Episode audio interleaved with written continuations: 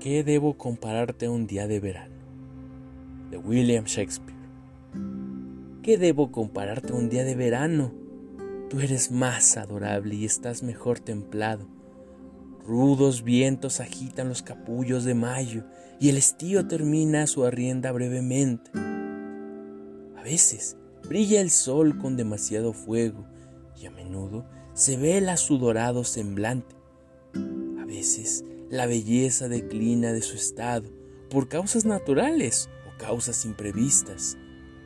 Mas tu entorno verano jamás se desvanece, ni perderá su instinto de tener la hermosura, ni la muerte jactarse de haberte dado sombra, crecido con el tiempo en mis versos eternos. Mientras el ser respire y tenga luz los ojos, vivirán mis poemas y a ti te darán vida.